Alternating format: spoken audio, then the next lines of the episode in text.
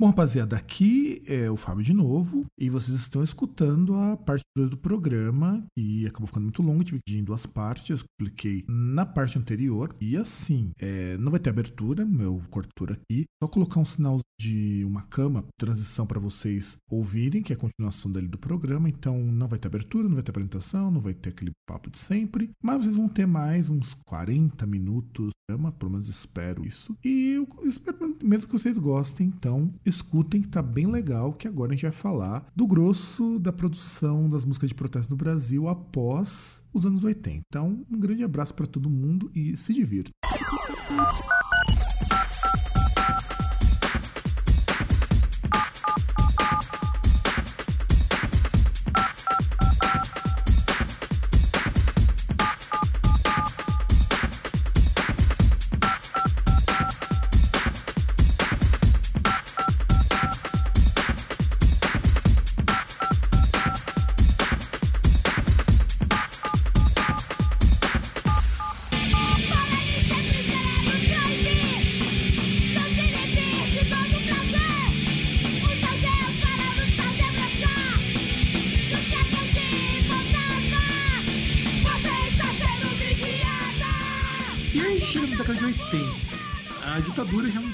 O Brasil tava numa puta de uma crise e. É, tava numa crise tanta que a ditadura tava vendo que ia ter que pedir arrego, né? É, os movimentos de insatisfação estavam muito fortes e surge o rock de protesto no Brasil, nesse período de finzinho de ditadura. E o bom do rock de protesto é que, do contrário do, da Tropicália, do contrário da Bossa Nova, do contrário até mesmo da Jovem Guarda em uns pontos, era muito acessível a quem era jovem. As músicas eram mais alinhadas também com o que se tocava lá fora, porque elas têm muita influência de New Wave. É, e até você pega estilos que vêm de fora, né? Como o punk. O punk, o pós-punk, a New Wave, a disco tudo isso começa a vir para cá, na forma dessas bandas de rock, sobretudo a cena do rock de Brasília, que é uma cena assim muito interessante nesse, nesse período da década de 80, porque as músicas de protesto elas voltam e elas são mais fáceis de serem entendidas. Por exemplo, pega aquela música do, do Titãs, a comida, que é aquela coisa da, da, alienação, do excesso de trabalho. Isso acontece muito também porque muitos desses grupos são formados por universitários. É, e... e... não só universitários, né? Porque, por exemplo, você pega lá o pessoal em Brasília. O pessoal em Brasília, é, quem morava lá era basicamente, se você não, se você não morava ali no, na cidade satélite, se você morava no plano piloto, você era parente de funcionário do governo. Sim.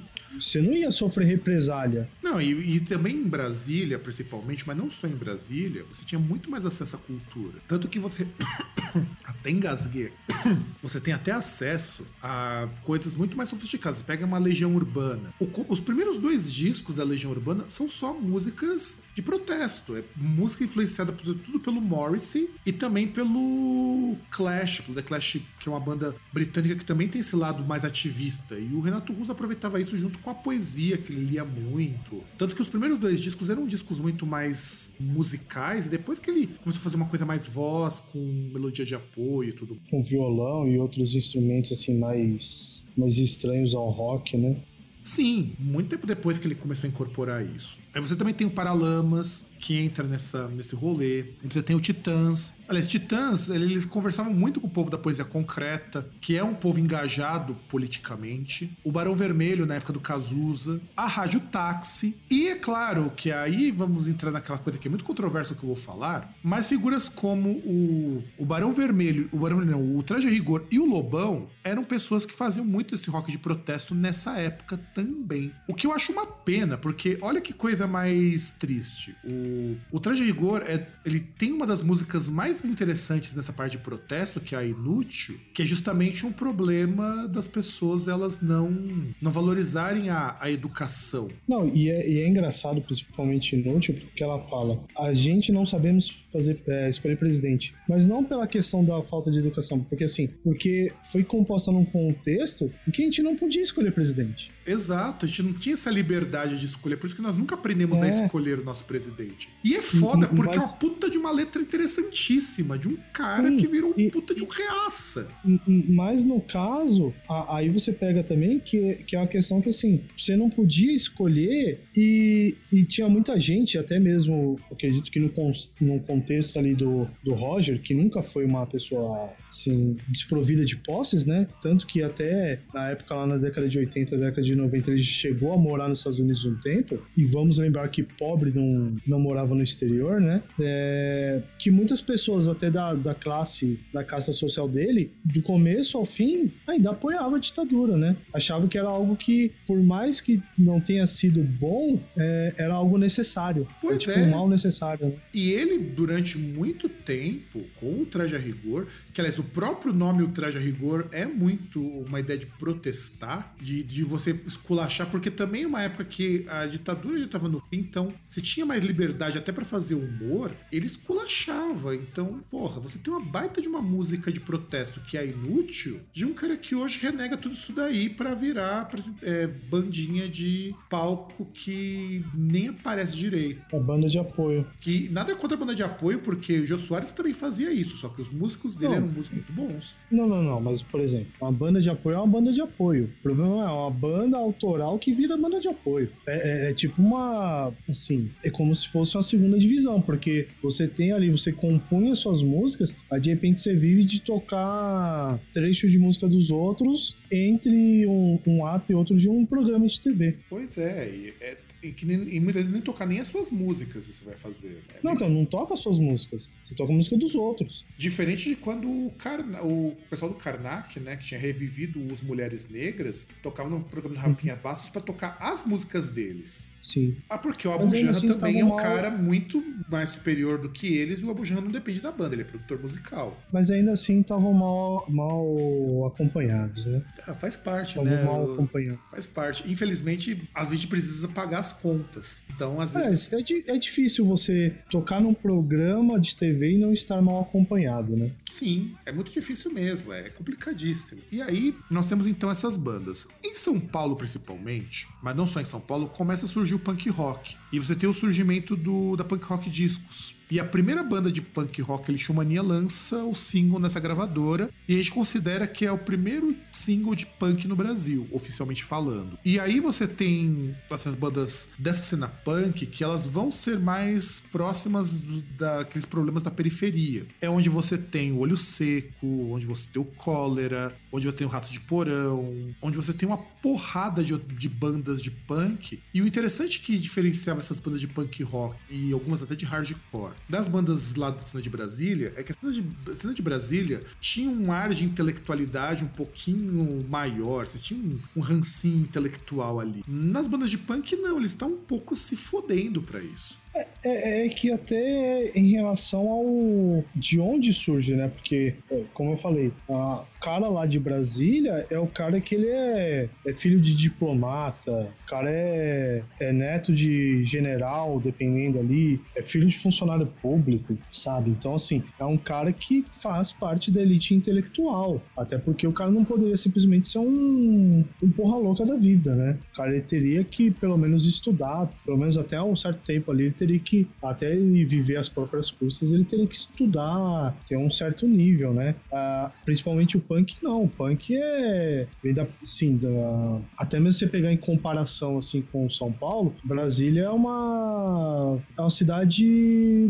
burocrática. Era uma cidade burocrática. Era uma cidade que a única coisa que ela fazia era administrar o país, né? Bem ou mal. Ela não tinha outra coisa. Agora, no caso, você pega o punk, principalmente essa parte aí de uma, de uma cidade realidade ali, de, um, de uma realidade de uma cidade que se torna industrial, né? Num contexto ali de um estado, uma cidade que se torna industrial, não tem mais aquela toda aquela força de do setor rural, de cafeicultores e coisas do tipo, né? E aí são pessoas que moram na, na periferia, né? Então. Ou pessoas que moram em lugares muito empobrecidos. Tanto que o ABC fica conhecido como a terra do rock por causa dessas bandas. Sobretudo Santo André. Santo André fica conhecido por conta disso. Santo André, Mauá são duas cidades onde o punk tem muita força nesse período. É onde você vai ver o nascimento de bandas como Ratos de Porão, que não começou com o João Gordo, mas depois que ele entrou, ganhou um nível de reconhecimento justamente porque era tudo protesto. Nenhuma música deles era uma música tranquila. E aí você vai ter o Cólera, que inclusive o Redson morreu faz alguns bons anos, Sim. que já tinha uma coisa mais política do que o Ratos de Porão. Aí você vai ter o Garotos Podres, formado aqui no ABC, o Garotos Podres formado aqui no ABC, pelo Mal, pelo Dr. Mal, né? Que na época ele era apenas um professor aqui na Tec Júlio de Mesquita. Uma coisa que eu descobri com um cara que eu conheci num curso de programação que eu fiz, o cara teve aulas de história com o Mal. E hoje ele é doutor pela USP e continua tocando com a banda e tudo mais. Mas ele também tinha um lado politizado porque já era o começo do punk oi também no Brasil, que hoje tem uma estigma muito feia de punk para nazista, né? Mas o oi originalmente é um punk para falar de problema da cidade, é um, um, punk urbano, como o pessoal chama hoje. E, e, até mesmo o rock também, né? Que aí você tinha outras cenas de rock, por exemplo, na Pompeia, em outros locais. E aí, por exemplo, um, um bom exemplo aí, você pega o Ira, que tinha uma música de protesto que é pobre paulista, que sabe-se lá por que os imbecis acham que a música é xenofóbica, né? Que na verdade, quando ela fala ali que não quer ver a gente feios e ignorantes, é não quer ver os militares. É, mas é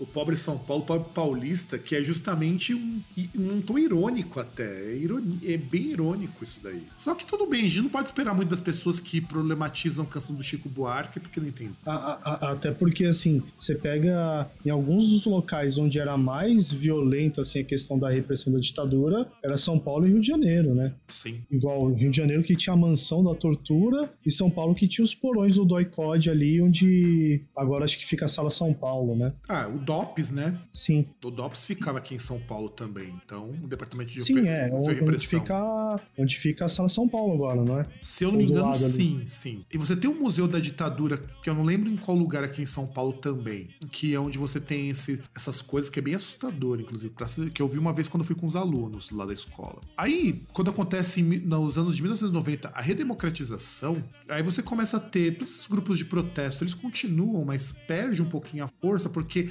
Aí começa a chegar coisa de fora, entra o plano real, o oba-oba, ah, vamos curtir rock americano, grunge, pá, pá, pá. Só que os nossos problemas, que já existiam desde aquela época, eles ficam mais visíveis, muito mais visíveis. E aí você tem um crescimento do hip hop que o hip hop começa no final dos anos 80 no Brasil, mas é no começo dos anos 90 que ele ganha projeção e no final para os anos 2000 é que o hip hop ganha o povão de vez, não só as periferias das cidades aqui do Brasil. E é legal porque você começa a ter é, um grupo como Racionais, que é o grande responsável por popularizar o hip hop pra galera, porque o Gabriel Pensador, que é o primeiro rapper a fazer sucesso nesse meio tempo, ele não é totalmente rap se a gente parar um pouquinho para pensar, ele não é totalmente rap, ele é muito mais próximo de do que seria um Beast Boys, vai. Sim. E o Beast é, Boys. até mesmo ele, por exemplo, você pega uma canção que, quando foi lançada, foi censurada, que era o Tô Feliz Matei o Presidente, que era sobre o Collor. Já na época da derrocada do Collor, né? Que ele falava que ele dava um tiro na cara do, do Collor. Pois e aí, é. depois, no disco de estreia dele, ele reeditou a música, né? É, ele teve... E assim, e você pega no começo, tem a. Acho que era até o jingle da campanha do, do Collor, que tinha um. Não era um forró, era empolada, não sei. Que tinha um triângulo, que era aquele, né? Chegou a hora de acabar com os Marajá.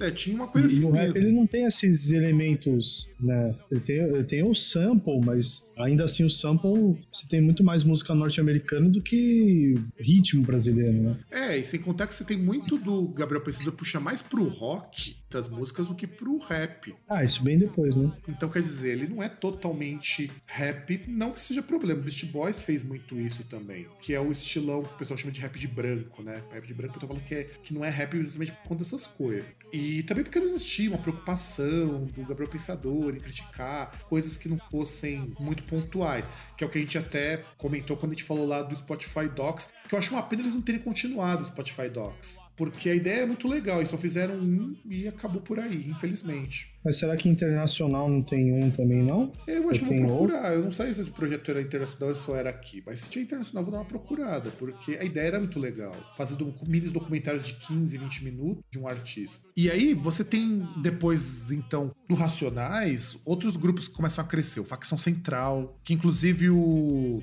o, o ex-vocalista do Facção Central deu uma entrevista lá por panelaço do João Gordo. E, cara, é, é muito triste de assistir o programa. Porque o, o o cara, ele, o Tadeu, ele é assim, ele é muito, ele é muito cru para descrever os problemas, sabe? Ele não tem, não mede muitas palavras. Ah, que aí até você pega que tinha nas letras, né? Por exemplo, você tem, assim, eu conheço poucas músicas de facção central, mas tem uma lá que você vê que é bad vibe pra caralho, que é Eu Não, nas... eu não Pedi Pra Nascer. Puta, é, não, cara, ele faz. Todas as músicas do Facção Central são músicas assim muito para baixo. É foda isso. Ele não, não falou... tem outras que são mais na parte da violência, né? Tipo, você tem o, o palão preto e tal, mas essa não pedir para nascer é foda. Né? Porque ele coloca assim, é um, é, um, é um sentimento de derrota mesmo. É foda. E eu acho complicado isso porque o hip hop no Brasil, esse lado muito violento começa a aparecer e a nossa cheirosa classe média se choca ouvir isso sabe? Pega um Racionais, que faz uma coisa com um pouco mais de arte nesse sentido, ou pega um Facção Central, pega o Câmbio Negro,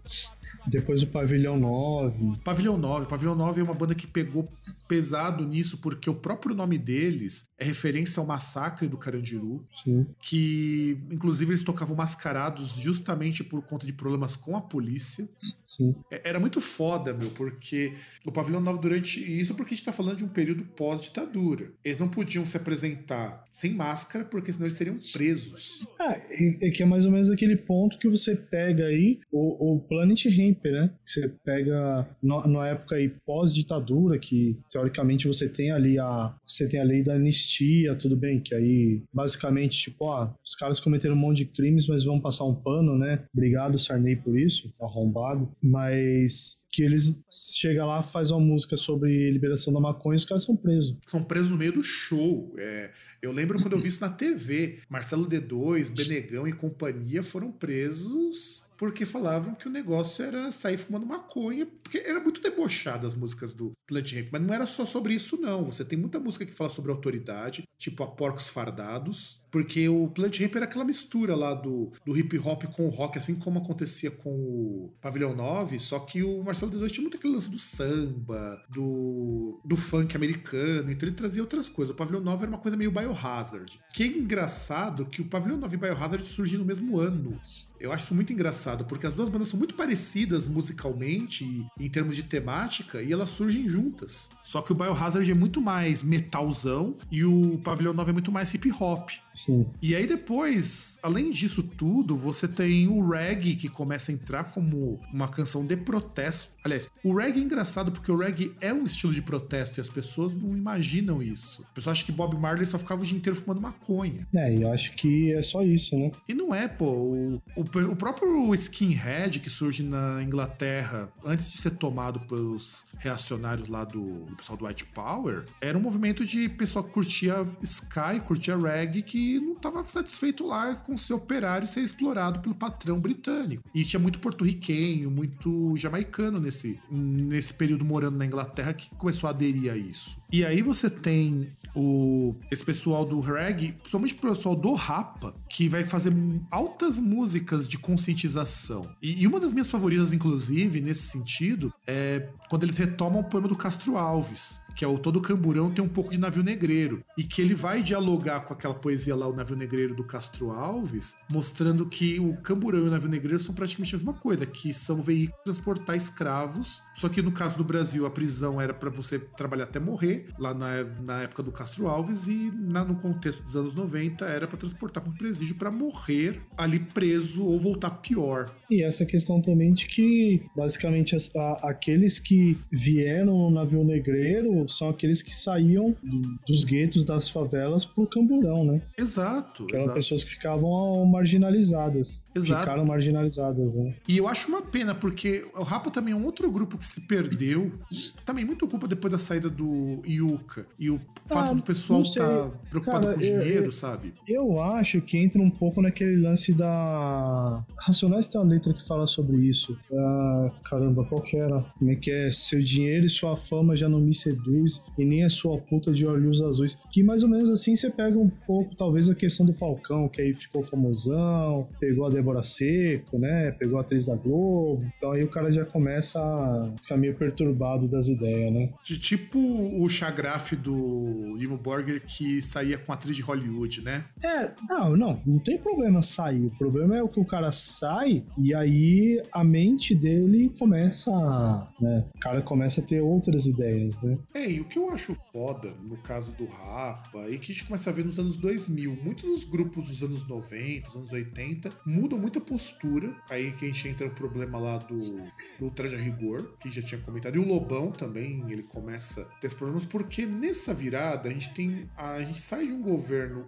super neoliberal do Fernando Henrique e entra na era do PT, que com todas as críticas, com todos os problemas que vocês possam indicar, foi uma era que, o, que pro Brasil foi muito boa em termos econômicos e em termos sociais. Mesmo a gente não tendo zerado a fome, mesmo a gente ainda tendo uma desigualdade muito grande, é aquele momento em que as pessoas começaram a ter acesso a mais coisas. Mais pobre começou a fazer faculdade, graças ao ProUni e ao FIES também. O FIES ficou facilitado nesse sentido. Teve um monte de universidade pública criada lá das federais. É, então você começa a ter isso e as canções de protesto também começam a mudar. Porque aí é, o pessoal que vai procurar protesto vai continuar o que fizeram nos anos 90, então, e com razão, porque muitos problemas não mudaram. E você tem também um certo, uma certa queda dessas canções, porque você não tem muito mais o que protestar além dos problemas que já foram ditos, sabe? As pessoas passam fome, tem preconceito, o policial continua matando negro adoidado porque acha que é, que é jogo de CS, esse tipo de coisa coisa. Então a gente teve um período aí de quase 12 anos na qual essas bandas de protesto, embora elas continuassem, é, quem era de protesto, protesto mesmo, de pessoal do hip hop, voltou para as comunidades é, o pessoal do rock voltou para o seu público. Então você começa a ter uma fragmentação do, do, protesto. O pop aqui no Brasil, do contrário do pop americano, tá pouco se cagando para isso. Porque quando a gente pensa, por exemplo, nos Estados Unidos, que até uma cantora pop com a Beyoncé se coloca contra um problema estrutural de racismo, e os nossos sertanejos, que seriam nosso equivalente pop, estão preocupados em, em, encher o copo de vodka e sair sarrando por aí, acho que a gente tem um problema aí que, que o nosso governo não conseguiu sanar nesses 12 anos. É, que é aquele negócio, né? A partir do momento que você entra num período aí de estabilidade econômica, né? No caso, estabilidade e até crescimento da atividade econômica, aí é aquele negócio, né? As pessoas vão se voltando mais para as questões individuais, né? Sim, sim, e, quando e, o consumo e, aumenta, não, né? E, não só para as questões individuais, se voltam para aquela questão da música enquanto entretenimento apenas, né? Sim, a gente passou uma boa parte dos anos 2010 para frente, música só servindo para isso.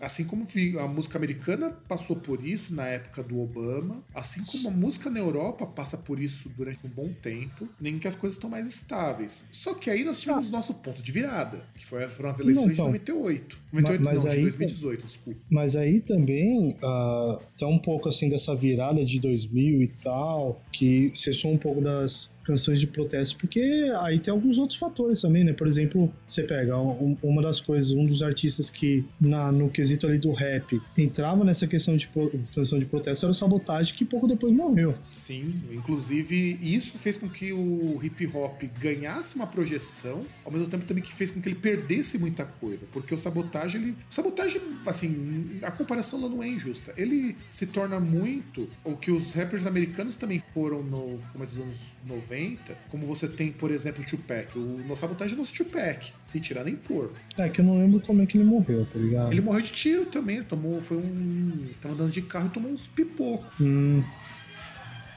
Então, ele tomou uns pipocos, igual sabotagem. Sabotagem foi acerto de dívida, como muita gente diz hoje que foi acerto de dívida. Não se, aliás, não se sabe, porque nunca foi esclarecido o porquê do assassinato dele, assim como o assassinato do Tupac também nunca foi muito bem esclarecido os motivos. Ah, o do Tupac é um pouco mais claro, cara.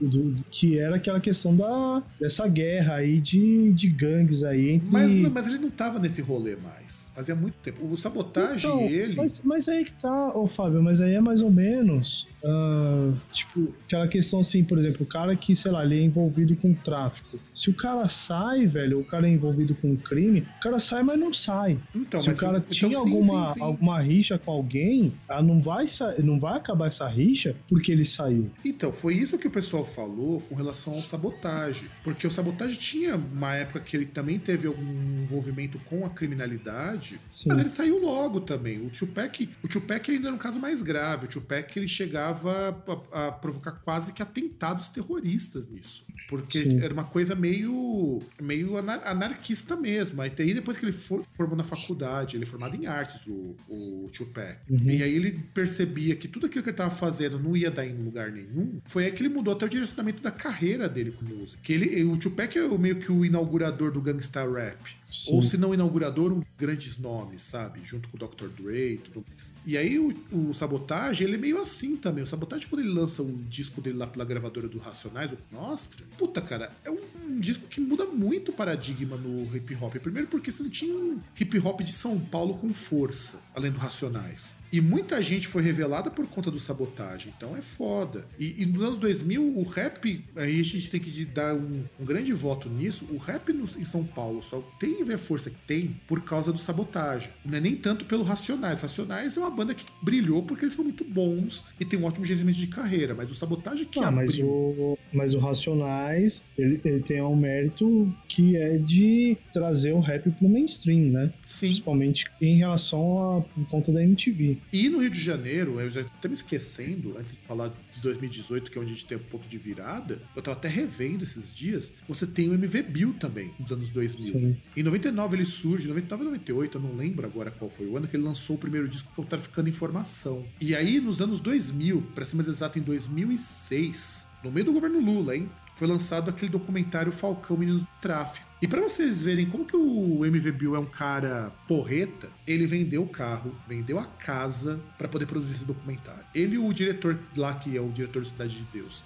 cada um deles vendeu a casa, o carro, para poder investir no documentário que levou quase quatro anos para ficar pronto. E eu lembro quando eu tava assistindo esse documentário que passou no Fantástico. Olha que coisa mais contraditória. A Globo passou o documentário na íntegra, são 50 minutos de 17 meninos que vão falar sobre a vida no, no morro. E que isso gerou também também um disco lá do Falcão. E que eu lembro que eu fiquei muito chocado com muitas falas daquele, sabe? Quando o menino. É, se engano, depois disso vem aquele filme lá da Cidade de Deus, né? Sim, sim, sim. Depois vem a Cidade de Deus, que é quando o diretor se consagra e depois vai fazer a Cidade de Deus. E eu fiquei chocado quando eu vi esse documentário. Não sei se você chegou a ver na época, cara. Não, não vi. Porra, cara, é, é um socaço no estômago atrás do outro. Tem um menino que ele fala o seguinte. Inclusive, essa fala tá até no, na música lá do Falcão. Ele fala o seguinte: que não importa se eu morrer, vai vir um outro outro. Pode ser melhor, pode ser pior. E sabe, é triste. Fala, porra, é um menino, tipo, na época acho que ele tinha 12 anos. O moleque falou isso. E chamava Falcão, vi o documentário, porque Falcão é aquele menino que fica de olho para ver quando a polícia tá chegando. É, que também é um avião, é, que é o fogueteiro, né? É, aqui em São Paulo chama de fogueteiro. Lá no Rio de Janeiro é Falcão. E Falcão é aquele menino lá que fica de olho e vai avisar os traficantes que a polícia tá chegando. E ele é também quem cuida da boca. E é um menino que com 10 anos tá aprendendo a usar fuzil. Tanto que no documentário mostra que uma das brincadeiras que os meninos fazem lá, os meninos que envolvem com tráfico, é brincar que eles são todos da boca e que eles estão executando o cara que não tá pagando, sabe? E eu assisti, eu fiquei chocadaço nessa época. Eu já tava na faculdade, inclusive, quando eu assisti. E o MVB entregou uma cópia desse DVD do Falcão Meninos do Tráfico para o Lula quando ele assume a presidência, no segundo mandato. Porque o MV Bill, ele, ele até hoje, ele luta muito por essa questão social e tudo mais. Eu acho foda. E esse eu acho que foi o momento que eu passei a respeitar muito, cara. Ele está pro rap do, do Rio de Janeiro o que o Racionais está pro rap de São Paulo. Além do cara ter, um, ter uma fala mais direta, eu acho que até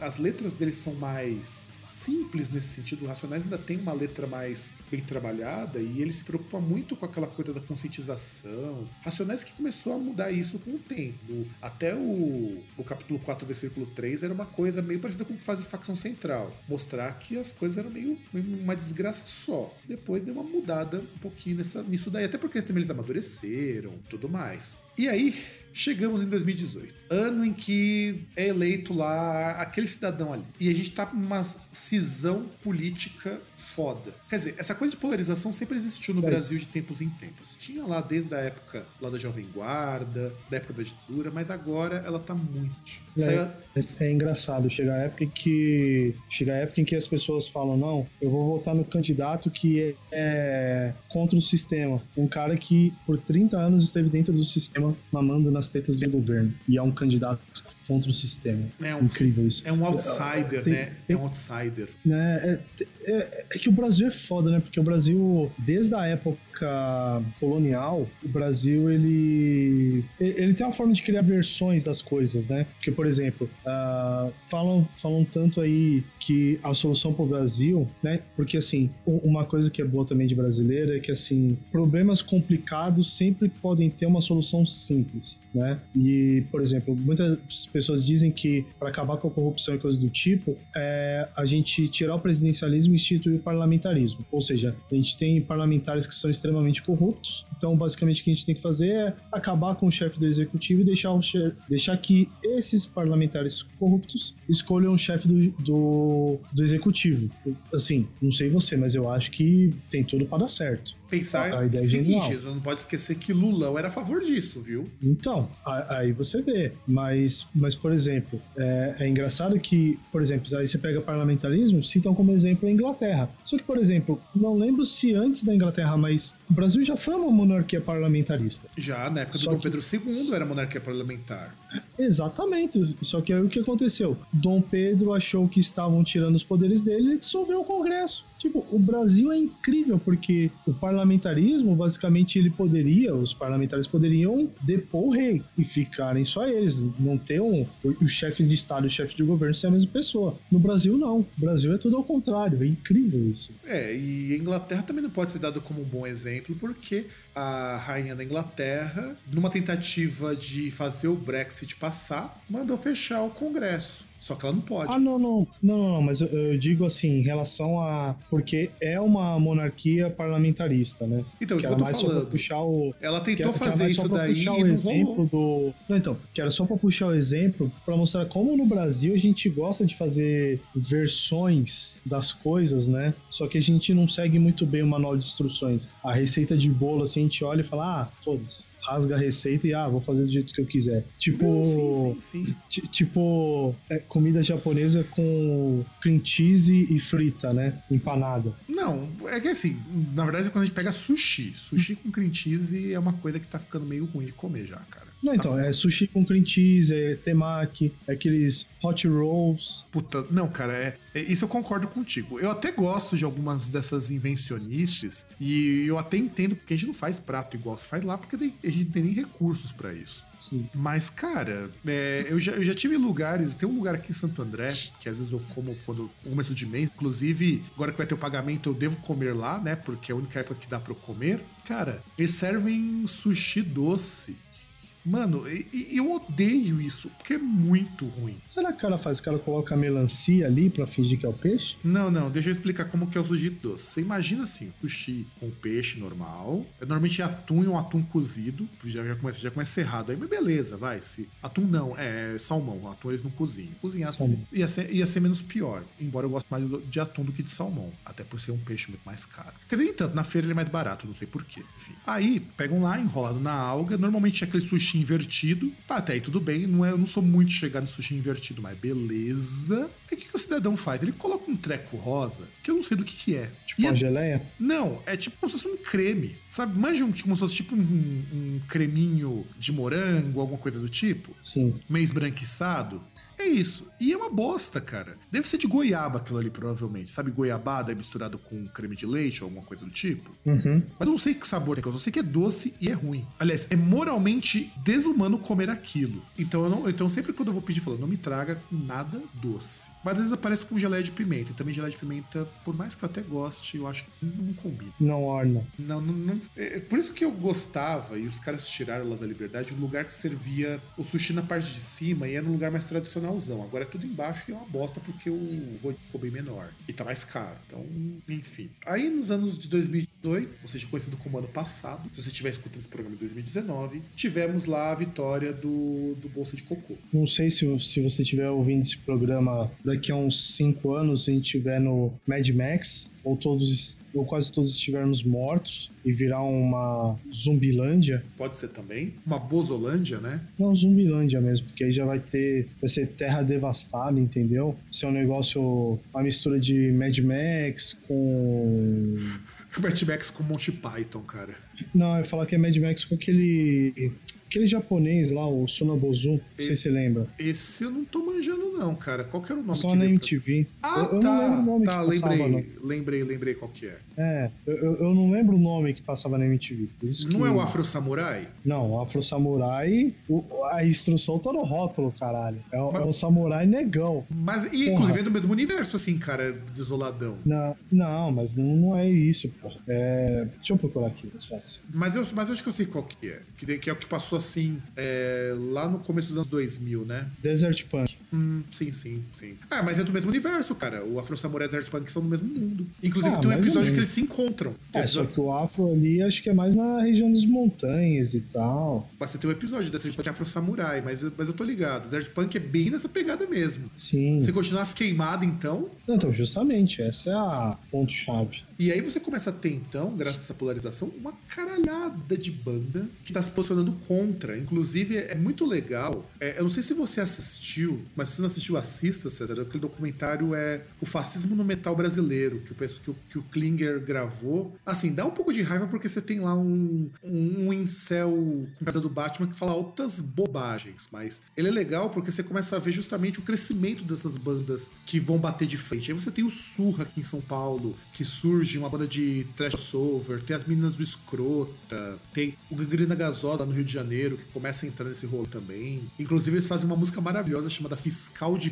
Cu, que é justamente para falar, acho que você já sabe de quem, né? Ah, mas certeza que eu acho que a música, a música inspiradora para essa música deve ser Magno Mal. Com certeza. Você que, pode, que é um apoiador de você sabe quem. Pois é. Aí você tem também o Merda, que é um grupo lá do Fábio Mosini, que eventualmente volta, inclusive vai ter show dos caras aqui em São Paulo, vai ser no dia que eu vou estar trabalhando, acho uma pena. Que sempre bate, inclusive o Fábio Mosini fundou a Laja Records e ele depois de muito tempo eu descobri que é o autor do, dos personagens mais sensacionais da internet brasileira, que é o Craquinho. Então eu acho que já, já dá pra dar crédito pro cara por conta disso. E aí tem também é, eventos que são promovidos pra ir contra daí, como os hardcore contra o fascismo, metal contra o fascismo. Então, agora a gente tá num período muito interessante no Brasil de canções de protesto. Artistas pop fazendo músicas de protesto aqui no Brasil. Você tem artistas, por exemplo, Pablo Vittar batendo contra tudo aí. Você tem gente como Criolo, que antes fazia só música romântica de amor e de repente começa a mostrar um lado mais ativista. Então quer dizer. Ah, o Emicida também faz as paradas assim. O Emicida é um caso engraçado. O Emicida foi isso. É que Sim. por conta da MTV, no, no, finalzinho da MTV, que ele virou o rapper de Playboy. Sim. Mas o Emicida e o Criolo sempre foram dois rappers que estavam muito naquela coisa da comunidade. Fizeram um sucesso, começaram a falar a linguagem da Playboyzada e agora voltaram. Voltaram um pouquinho para as origens, o que eu acho maravilhoso. Bandas de metal no Brasil que finalmente estão começando a deixar de ser reaça, bandas que estão começando a colocar músicas para bater de frente com isso. Grupos como, por exemplo, uma banda que eu gosto muito que é o Rastilho, que tem uma mina que vai que vai nessa muito nessa vertente de criticar alguns problemas estruturais. Bandas adeptas do feminismo também para bater de frente contra problemas não só governamentais, mas problemas muito mais urgentes. Bandas queer começam a aparecer muito no Brasil, como uma banda de queer punk chamada Seu Pai Já Sabe, que é para falar de problemas com homofobia. Só que veja como acontece isso tudo atrasado. Esses movimentos todos que nós estamos vendo aqui, nós já comentamos comentamos no programa passado que começa a surgir nos Estados Unidos na década de 80 isso tudo. O próprio Rarity Girl, que no Brasil teve as meninas do Bulimia como grande expoente aqui, só começa a ganhar força agora no Brasil perto dessas eleições na qual você tem polarização no nível máximo. Ou seja, eu acho que é antes tarde do que nunca, né? É, sei lá, né? Acho que perderam tempo, porque é, aí, voltando um pouco, algo que pode parecer não tem nada a ver, aí entra naquele ponto ali, por exemplo, que a gente citou de pessoas como a Raquel Sherazade, né? Que você deixa chegar num certo ponto, você vai, você, você vê o, o cachorrinho do fascismo ali, você acha que você deixa a coleira ali, ele tá de boa, mas você sabe que num certo ponto ele vai estourar aquela coleira e você tá fudido. E não É. perceberam que a gente chegou nesse ponto. Sim, e a gente também chegou num ponto na qual todo esse período de prosperidade da era PT, que gerou um pessoal muito alheio, muito acomodado, uma hora precisava acordar. Não tá sendo exatamente como deveria, eu ainda acho que tem umas coisas assim muito infantis, é, mas tem algumas medidas muito interessantes. Por exemplo, tem o pessoal organizando, a despeito de eu não concordar com isso, é, organizando aquela lista de bandas antifascistas lá o pessoal da Dory Red. Eu, particularmente, não sou muito favorável a isso, porque eu acho que quando você começa a organizar listinha desse tipo, você tá começando a chamar o seu, o, o seu fã, o seu ouvinte de idiota, sabe? Porque você não apresenta banda, você só faz lista e fazer uma lista qualquer um faz. Mas é, já é alguma coisa. Você começa a ter compilações surgindo com, com essa coisa de fazer protesto, como o pessoal fez o, o Satan Smash Faces, que tem lá o Bolsonaro sendo esmagado pelo Satã. Você tem o Facada Fest, que chegou a ser proibido durante um tempo porque o- capa lá o- um bozo empalado com uma estaca e aí o pessoal sacou que era uma crítica ao Bolsonaro. Deixa eu ver que mais que a gente teve aqui. A gente teve uma, teve uma porra de coisa. E eu acho que aquilo que a gente já tinha previsto no final do ano passado, que canção de protesto ia crescer muito esse ano. Lembra das nossas previsões que nós fizemos no final do ano passado? Uhum. A gente previu que ia ter crescimento de canção de protesto e cresceu. Eu ainda acho que falta o pessoal amadurecer algumas coisas. A gente não tem um nível de organização como você tem nos Estados Unidos. Você tem uma Beyoncé que faz uma música pro Black Lives Matter, Black Lives Matter, aliás, que tem uma repercussão muito grande. Você não tem um movimento de artistas engajados que conseguem organizar algumas coisas, mas estamos no caminho disso. Eu não sei, porque, por exemplo, a- até mesmo quando você pega pessoas que vão falar de questões que às vezes são muito mais a questão individual do que, por exemplo, de grupos sectários, ah, por exemplo, a pessoa vai falar ali do contra o machismo tal. Eu acho que é meio complicado porque você vai, às vezes você consegue, você acaba agregando pessoas que assim, sabe, por exemplo, vamos supor, tem uma banda lá que ela fala sobre feminismo tal, e ela também é anticapitalista. Mas aí se ela foca muito no feminismo, aí dá espaço pra chegar ali uma galera que, tipo, sabe, tipo, esquerda lacativa, aquela galera assim fala, não, eu sou feminista, mas eu sou liberal. É, e aí eu acho que sim, nesse sim. sentido é meio. Que aí é mais ou menos uma coisa que acontecia com, com o Criolo e com o Emicida. Você tinha uma galera ali que ia lá atrás, que até concordava com algumas coisas que, ele falava no- que eles falavam no som, mas só naquele ponto. Dali pra frente, você partir pra estrutura em si, aquilo que viabiliza o racismo, o feminismo, aí, ah não, aí não, a gente já não mexe mais, já tá, já tá bom. Se a gente chegar nesse ponto aqui, tá bom, não precisa mexer mais nada, tá perfeito. É, exato. Esse é um risco que esses grupos têm. Mas assim, cara, no estado que as coisas estão, eu, eu particularmente, ainda acho que vale a pena arriscar um pouco nisso. Mas tem que ter cuidado. Não, assim, eu não sei. Eu acho que assim, isso aí depende da pessoa que vai fazer. Por exemplo, eu, eu mesmo não posso, por exemplo, não posso fazer uma banda, tal, alguma coisa sobre, contra o racismo, porque eu não sou negro. Então, não posso chegar e falar, tipo, ah, vou fazer um bagulho assim, porque eu vou, vou dar voz ao povo negro. Não, e nem, Entende? e nem pode ter essa intenção. Isso também é uma coisa importante. Os grupos, falando. quando forem assumir certas pautas, eles têm que tomar cuidado que eles têm uns limites que a gente pode ir e não pode, por exemplo, não há nenhum problema. E isso é bom que as pessoas percebam que há grupos de homens lutarem contra o machismo, grupos brancos lutarem contra os- o racismo, grupos de heteronormativos lutarem contra preconceitos contra LGBT, mas nunca, jamais você vai pegar essas pautas para si como se você fosse porta-voz. Que é Não, não. Que, que, que, que você entra no erro do, do princípio das ações de protesto. Que é tipo, é, é um cara que ele é de alguma forma superior e ele se coloca ali como sendo assim, não, eu vou mostrar pra você como é que faz. É, não, e não como que faz, mas mostrar assim, o meu jeito é o certo e eu não vou ouvir Não, mais não, como ninguém. que faz assim, porque assim, eu vou mostrar pra você que você está sofrendo isso por causa disso. Eu vou mostrar pra você, porque você é burro, você não consegue perceber. É, é, isso, não, isso eu concordo. Isso é uma coisa que as canções de protesto no começo tinham mesmo esse problema. Você tem muito artista surfando nessa onda, e muito. Não só artista, mas muita gente. A Anitta entra nesse caso. Que ela vai entrar nessas ondas de protesto e ela não sabe se colocar porque ela não tá na realidade a qual das pessoas a qual ela tá retratando. É, é que nem um amigo meu falou, a gente parar um pouquinho de dar corda para essas pessoas que não são ligadas de alguma forma a esses movimentos, a essas comunidades e achar que elas têm que falar por eles, sabe? Eu não vejo problemas, sei lá, como acontece muito. De repente surge um grupo de punk que se coloca contra o machismo e são todos homens. Beleza, isso, isso é até importante que role do outro lado para mostrar que existe a parte correta da desconstrução. Só que não ache que você é o porta-voz daquele grupo. Você só tá ali para ajudar, mas você não é o porta-voz. Eles têm demandas próprias que não são demandas suas. Você tem suas demandas, você tem que falar também das demandas que lhe convém. De repente você pode reclamar, vai, no caso desse grupo de homens, de masculinidade tóxica, que é uma coisa que afeta. Esses homens nos afeta também, de certo modo. Mas nunca que você vai poder falar, por exemplo, vai, que o que eu tô falando é pra ser seguido à risca porque você é um idiota e eu sou o cara iluminado. Que é um erro